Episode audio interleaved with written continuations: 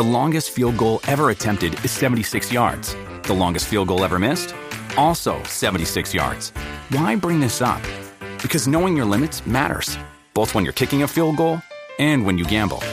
Betting more than you're comfortable with is like trying a 70 yard field goal. It probably won't go well. So set a limit when you gamble and stick to it. Want more helpful tips like this? Go to keepitfunohio.com for games, quizzes, and lots of ways to keep your gambling from getting out of hand.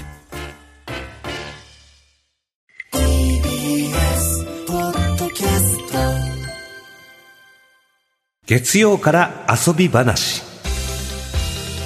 えー新たな1週間をご機嫌に乗り越えるためのお楽しみワクワクするような情報が得られる休日ガイド企画です、うん。今週のゲストは4月に引き続き朝日新聞記者の小原敦さんです。よろしくお願いします。お願いし小ま原です。よろしくお願いします。す。よろしくお願いしますえー前回は2023年春アニメについてご紹介いただきました、うん。えースキップとローファーとか、えーいろいろこうね面白そうなアニメばかりでしたね、うん。カンさんこの中でなんか見たのとかあります？スキップとローファーはいをちょっとね、見ま見させていただきました、はいええ。もう本当にやっぱりもうあのー漫画の中のね白黒の世界が色づいて華やかで素敵でした、本当に、私もあのスキップとローファーちょこっと見たんですけど、うん、キラキラなんかうわ いいなと思いました 本当に。キラキラですね、見てるだけでなんか心が若返っていくような、うん。なんかやっぱアニメっていいなと思いましたね。はい。この1か月間も取材をされてるこのんああごめんなさいこう間違えちゃった。変なとこ読んじゃいました。失礼しました。全然あの小原さん、今月のねこの1か月の中でどんな作品とかこう映画とかアニメとかご覧になりました？えっ、と4月は映画を、えー、20本ぐらい、えー見たんですけれども、ははい。い、あの今日ご紹介するのはまああのその中の1本ということで、はい。あの、えー映画担当ですのでアニメばかり見てるわけではなく。はい。はいはいはい。あの実写映画も見てあの外国の映画も見てえという感じでいろいろですね、はい。はいはいはい。その中でこうちょっとおすすめの映画とかありますか？そうですね。と明日ちょうどクロースっていうはい。フランス映画の監督にあの取材をする予定なんですね、はいはい。公開はちょっと先で7月だったかな、うん。あの去年のカンヌ国際映画祭でグランプリあのグランプリって言っても第2席なんですけど、を取った、えー映画でして、あの男の子2人のちょっと友情というか、うん。あの切なくちょっと悲しいうんお話。すごくあの子役の2人が素晴らしい。ね。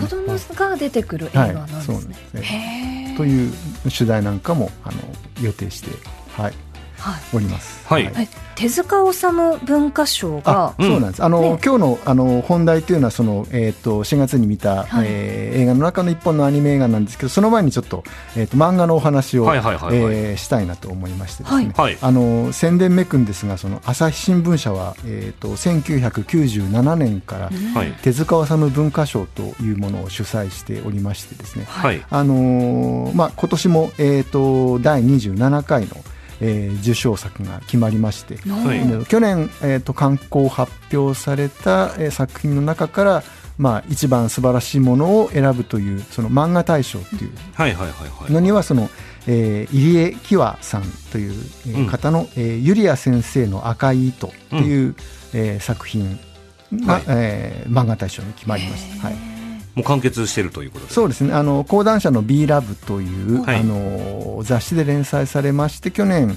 完結して、えー最後の11巻が出ておお話はめでたく大団円を迎えたああのユリア先生の赤い糸ってどんな漫画なんですか？えーっとですねあのーなんていうか、えー主人公はその刺繍教室を営む50歳の女性はいはいはないんですね、あのここのところはあの割と年齢高めの女性の主人公の漫画って、あのいろいろ目立ってきてそうですね。であの海が走るエンドロールとかうん。あとメタモルフォーゼの縁側とか、はいはいはいはいえはーまあそれに比べるとまだ50歳なんで、あの若いんですけどもこの主人公のユリアっていうのは。あの、えー長年連れ添った夫が倒れましてですね、うん。はい。で病院に駆けつけるとなんかあの美青年がこうそこにいましてですね、いはいはいはい。えーでなんと夫の愛人であることが判明という。ほうほうほう。でさらにその夫はその、えー、2人の小さな娘を育てるあのシングルマザーのことも密かに面倒を見ていてですね、はいはい、えはい。ーという波乱の導入なわけですね。結構入り組んでる。そうですね、はい、あので仕事もあるし、家事もあるし、あの姑の介護もあるし、ん。おまけに意識戻らない夫を在宅で見なきゃならないしという。一人じゃ手が回らないということで、うん。はいえーじゃあもうみんな一緒に住んじゃえっていう。なるほどという、まああのすごい展開。まあそうですね。うん。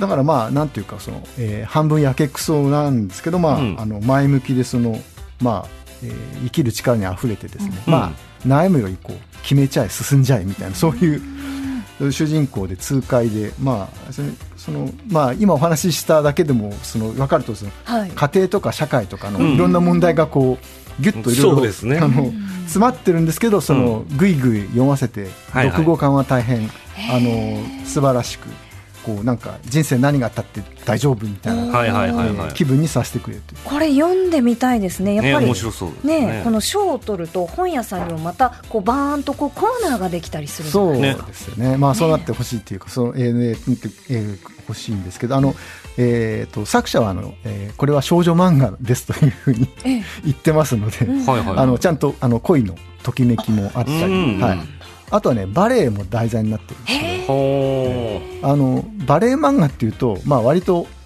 女の子がはい。なんかバレリーナを目指してというお話、うん。まあ普通はそうなんですよね。そうですよね。うん、でこの、まあ、漫画だとそのいわゆる習い事としてのバレエっていう、はい。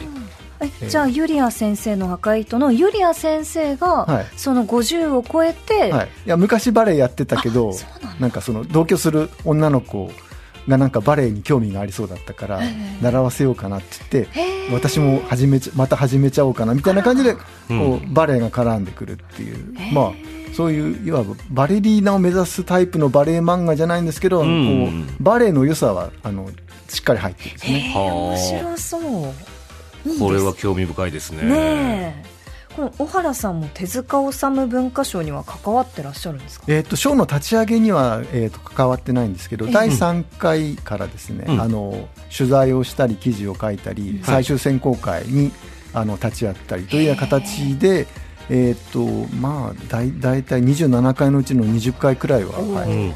携わって、はい、います。はあ、なるほど。ちょっと私聞いてみたいんですけど、はい。賞の手塚治虫文化賞のその選考会って、はい。うん。皆さんどんな感じでお話ししてるんですか？あのそれぞれ、えー、と7人いるんですけど、はい。あの秋元治さんとか、はいはいはい。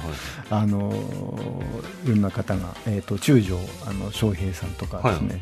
えー、とあらかじめあの候補作を、えー選考委員の方々から上げてもらって、うん。点数をつけて、はい。でそのリストを作るんですね、はいはい。点数が上位の合計して上位の作品はこれくらこれこれですって。それを元にして候補作を絞って、うんで全部あの選考委員の方にそれを全部全巻読んでもらった上で、あの今一番賞に推したいのは何ですかっていうところから始めましてですね、はい。ええ。でまあなんていうか委員の方の複数のこう推しがないと、その、えー議論の先に進めないので、という感じでだんだんこう数を絞っていって決めるという。なるほど。ね。今回のこの短編集を撮ってる山地エビネさんの女の子がいる場所はを読んだんですけど、はい。僕これすごく良かったです、そうですね、あの随分話題にもなって、あのはい。いろんな漫画ランキングなんかのところにも上位に入ったりして、あのまあ、内容がやっぱりあの、女性の社会における地位の低さだったりとか、生きづらさとか、まあ、そういったところはあのビビッドなテーマでもあるので、いろんなメディアで取り上げられたりしました。そうなんですよね。だからその世界各地のええ。いろんな女の子が主主役になる。んですよ、え。えその短編集なんですけれども、はやっぱり文化とかそういう場所あの生まれた場所によって全然違ったりするんですよ、それが結構リアルでね、そうですね、はい。はい、それはなんかすごいあこういう風なあの文化もあるし、こういうのもあるんだっていうすごい勉強にもなる漫画でしたね。これはなんかそのいろんな作品をこう一つ読んでじゃあまたもう一つ別のなんだろうなこの短編集を読んでってこう読んでいくとその手塚治虫賞っていうのがどういうその考え方でなんかその賞を上げてるのかっていうところもなんか分かったりするんですかね？そうですね。一応その手塚治虫の名前というのがですね、ええ。はい。まあなんというかあのすごく聞きましてですね、うん。その選考委員の人に聞くんですね。やっぱり手塚治虫の名前に恥じない作品を選ばなければならないという。そう。でやっぱり手塚治虫が作品に込めたその理念とかテーマとか、まあ、そうしたものにこう合致しているのかどうかとかですね、なんかそういったこともやっぱりその名前が考えさせてくれるという感じで。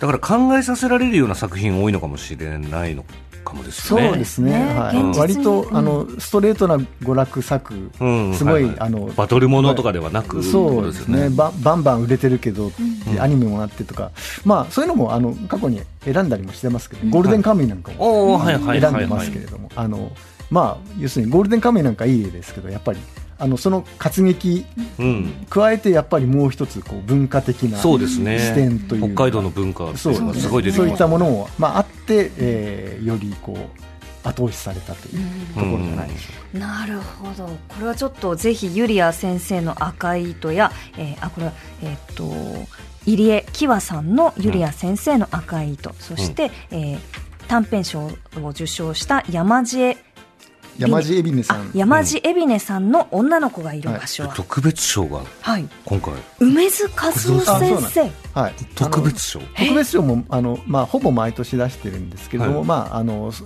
その年の何かこう目立った業績がある人とかー。長年漫画文化に貢献された方とか施設とかを、あの表彰するえーんですけれども、今回は去年あの、えーと短えー連作のあの、えー、と絵画はいはい。あの発表して六今もの展示でそうですね、はい。はい、あの今もどっかで各地で巡回展示中なんじゃないかと思いますが、あのそれをあのというあのしばらく、えーえーしばらくぶりにそういう絵の仕事をされたので、はいはいはいはい。梅津さんを選ばせていただきました。すごい。幅広い方が撮ってますね。そうですね、ありがとうございます。さて、えーうん。早速今日はどんな紹介をあ、はい。作品を紹介していただけるんでしょうか、えーと今日はその、えー、と中国アニメの「ライオン少年」という。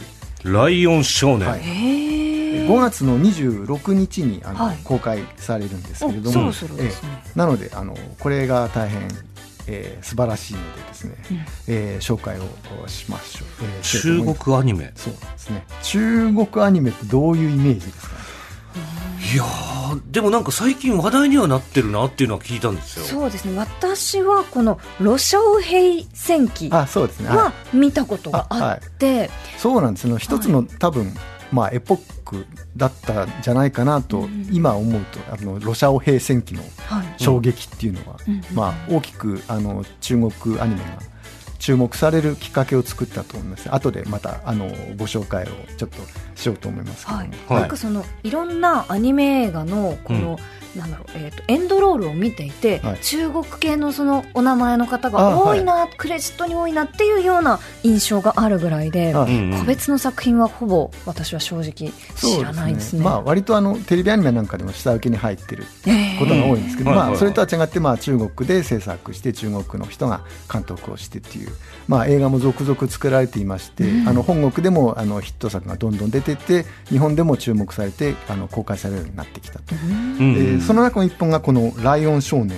でしてですね。ライオン少年はい、えー、と21年に中国で大ヒット,、えー、とした「まあ、獅子舞バトルアクションエンターテインメント」獅子舞バトルアクション？獅子舞ってバトルしてましたっけ？いやーあの私も不勉強えでえよく知らなかったんですけど、はい。あの中華街で、ええ。あの春節ってあの正月に行くとあの獅子舞待ってますよね。であー日本とは違ってずっと派手だなぐらいなそういう印象しかなかったんですけど、はい。あのこの映画で知りましたけどこう競技。競技？競技になっていて獅子舞がええ大会っていうのがある。えどんなこと競うんですか獅子舞えーっとね、でここからがすみません。私も不勉強で映画の中のその大会がどのくらいそのフィクションが入ってるのかわからないんですけど、はいはいはい。あの映画で見る限りはですねこう1対1だったり、うんグループでなんか一つの球を取り合ったり、球を取り合う、はい、でなんかこうあの浅いプールの上にこうすごい何メートルもあるような棒がこう並んで立っててですね、はいはい。その上をぴょんぴょんぴょんぴょん飛んで上がっていって、はいはいはい。でなんかこうあのポーズを決めるとかですね、だから曲芸とそれからえっとこれまたどこまでフィクションかわからないです。がカンフーのおようーはいはいはい。中国はね、ええ。あの映画の中であの、えっと蹴ったりなんかしてますから、えーその 映像でちょこっとこうなんか私インターネットで見たことがあるはい。印象の話なんですけど、その高い棒があってその上に、うん。そのなんだろうえっと獅子舞をこうなんだ獅子舞の中に入るはい、人が二人以上そうですね。あの頭を担当とあと後ろでこう胴体の方を担当する、ええ。でそのどうも 2, 人まあそれだけのタイプじゃないのもあるらしいんですけど、はい、この映画ではその2人で使う。あの日本でイメージされる獅子舞とはだいぶその様子が違くてかなりこうアクロバティックな印象がありましたね。ほうほうほうほうこの「ライオン少年は」あの手元にこう写真写真というか画像があるんですけど、うん。もふもふの真っ赤な獅子舞から男の子がこうキッと覗いてますね。はい。うん。確かにあの僕らが想像する獅子舞日本の獅子舞とは違いますね。そういやですね。これはねあの、えっと映画ではあのちょっと壊れ頭が壊れちゃってっていうシーンがあるので、ええ。おそらくそれをイメージしてこういうカットにしてまああの獅子舞をやる男の子が主人公なんですということを表すためのあの、うんうん。えっとイメージビジュアルなんだと思うんですけどあの、はい。物語はですねそのその主人公はあのいじめられっ子で貧しくて、そのひ弱な、えー少年なんですけど獅子舞競技に出ることでたくましく成長していく熱血ドラマで。えーであのやっぱり同じように獅子を一緒に使うそのとも、えー友達とのその友情あり、うんうんうんあの師弟愛あり、でどん底からの再起とかですね。あの奇跡の逆転劇とかですね、はい。そういう胸熱な展開がぎっしりというはなるほどなるほど。で、うんあれはい。意外にこれがあの社会派でしてですね。あの中国のアニメってあの神話や伝説を元にしたファンタジーがうん。えー多いんですけど、はい。これはあの現代社会を舞台にしたあの現代劇ってあるんですね。この「ライオン少年」割とそれのそれも珍しいところだと思うんですけどあの主軸は男の子の成長ドラマなんですけどその急速な経済発展の陰でその祖父母たちと一緒に故郷に残される出稼ぎ労働者の子供ああのー。留守児童問題っていうんですけど、はいはいはい。それを取り上げているんですね。あの主人公の、えーおお父さんとお母さんはあの大都市に出稼ぎに出かけてお正月も帰ってこない。はあはそうそれでこうバカにされてお正月も帰れないくらいお前んちは貧乏だなんて、はいはいそうバカにされたり、えーするんですよ。でだからその都市と地方の格差だったりとか、はいはあとその都市の繁栄の陰にはその地方から出稼ぎに来る労働者のあの苦しみがあるとかですね、はそういった部分もあのしっかりドラマに組み込んでてですね。なるほどね、まああのえー全年齢向け大人もバッチリ楽しめる、あー。じゃあ親子でこうやって見に行ってはい。もすごく楽しめる、そうですね。はい。あの子供はあれですよね。そのひ弱なガガキンチョがこううん。獅子舞でとっても訓練をして、ん。だんだん上手くなって大会に出てみたいなそういうところが楽しめるし、まあ大人は大人でそういう社会的な部分家庭家族家庭の問題、はいはいはい、えーあの格そういう差の話とか。えーというのもあたりもあの物語に深みを与えて。なるほど。CG アニメーションのこのレベルの高さとかってどうなんですか？そうですね、あの随分あの立派になったもんだっていう、まあ、その上から目線ではないですけど、すごいなと思いますけどね、そのなんていうか、えっ、と、CG アニメってあの、細かいものがたくさんいっぺんに動くっていうのが大変なんですよね。はいはいはい、あのコンピューターがうんと頭を使って、あのはい。やんなきゃいけないので、うん。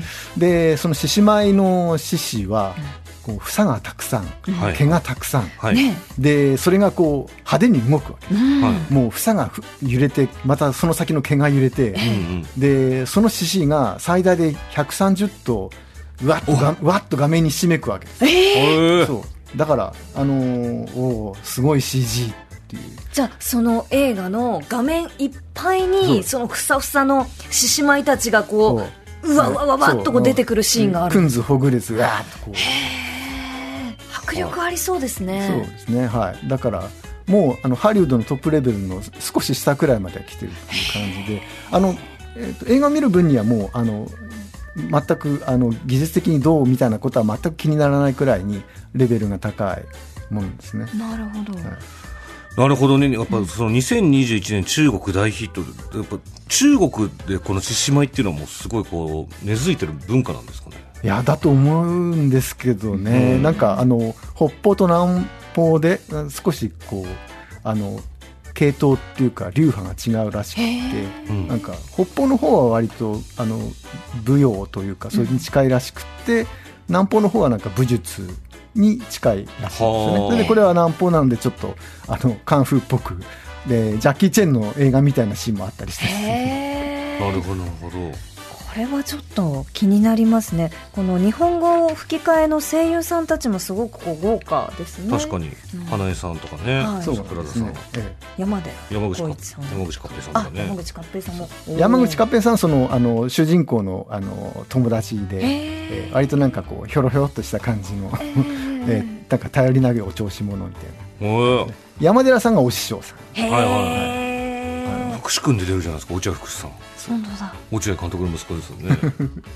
すごい。ぜひぜひちょっとねあのまださっき今月か5月26日からはい。日本で公開予定「ライオン少年」です、はい。ありがとうございます、はい。あとあの最近の中国アニメであの、はい。日本でも公開された注目作ですとですねあのさっきちょっと話題に出た「ロシアオ平戦記」はい。はいはいはい。あのーこれなんかは、えー、と手書きのアニメで、あのーライオン少年はちょっと、まあ、中国アニメだなっていう癖があるんですけど、ロシアオ平戦記はまるっきりあのもう日本のアニメと、えー言われてもそうかもって思うくらいで、うん。あのアクションも、うん。あのナルトっぽかった。り、うん。ああ、はいはいはいはい。そうですね。このロシャオっていうあのなんだろうな妖精というか黒猫の妖精ですね。猫ちゃんが猫の姿だったりちっちゃな男の子の姿だったりそれがすごい可愛い。可愛いですよね。このうん木の間をズババババッとこう抜けていくような、そのアクションシーンとかがすごくやっぱり映画館で見ていても面白かった記憶があります。そうですね、はい。だから最初日本ではすごく小規模に公開されうん。はいはいたはんですよで聞くところによるとそのあの日本に住んでる中国人の方とか、うん中国人観光客の人が見てくれたらいいかなぐらいなそういうね。そのくらいだったんですがあのうん。口コミで日本の観客が集まりだしてですね、そうそうそれであのじゃあ、ね、吹き替え版を作ってもっと大規模に公開というそういうふうに出世した作品でもあります。え。これはね本当にあのまだご覧になってない方はアマゾンプライムやネットフリックスなどで、えーロシアオ平戦記、はい。えー配信中ですので、ぜひぜひ見ていただけたらなと見てみよう。はい、思います。そして、小原さん、そろそろお時間が来てしまって、はい。もう本当に毎回ね、あっという間なんですけれども、ありがとうございました。はい小原さん、お知らせなどございますか？えーっとそうです。あそうだ。中国アニメで1点だけ話を忘れたんですけど、はい。えっとライオン少年が5月なんですが、はい。えっと6月にも1本おう。ん平和洋の城という映画が公開されましてですね、平和洋。平和洋あのあの遺跡ですね、はい、あの、たくさんこそううあのなんだろうえっと甲冑を着た像がずらっと並んでる。はい、7月にももう1おう。ん本という感じであ中国アニメあの波が来てるなという、へええー感じです。それをちょっとドドドッとじゃあ今から来るんですね。話ですね忘れました、楽しみです、おお、はい。楽しみ。あとあの、えー、と私は、えー、と来週開幕するカンヌ映画祭にはい。あの取材に行きますので。カンヌに行くんですか、はい。あら。いいあらだから行ったら行ったっきりで半月、はえー帰ってこない、羨ましい。でもお仕事ですもんね。まあ、そうですね、はい。ね。まあ、あのホテルと上映会場をあの行ったり来たりする毎日という。なるほど、うん。じゃあちょっと次回はカンヌ映画祭でのお話もぜひ聞かせていただきたいですね。そうですね。はい。はい、はい。いろいろこう連載中のものもありますのでぜひチェックしてみてください。小原敦さんありがとうございました。ありがとうございました。どうもあ。りがとうございました